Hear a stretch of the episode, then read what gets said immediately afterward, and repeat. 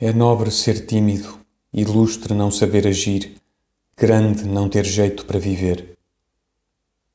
Só o tédio que é um afastamento e a arte que é um desdém douram de uma semelhança de contentamento a nossa fogos fátuos que a nossa podridão gera são ao menos luz nas nossas trevas.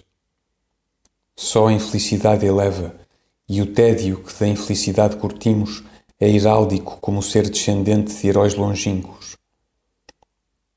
Sou um poço de gestos que nem em mim se esboçaram todos, de palavras que nem pensei, pondo curvas nos meus lábios, de sonhos que me esqueci de sonhar até o fim.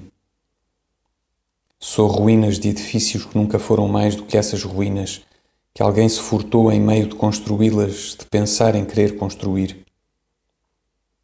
Não nos esqueçamos de odiar os que gozam porque gozam, de desprezar os que são alegres por não sabermos ser nós alegres como eles.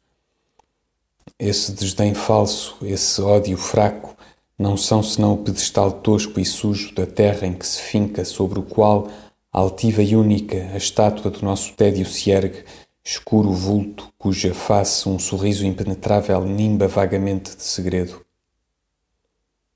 Benditos os que não confiam a vida a ninguém.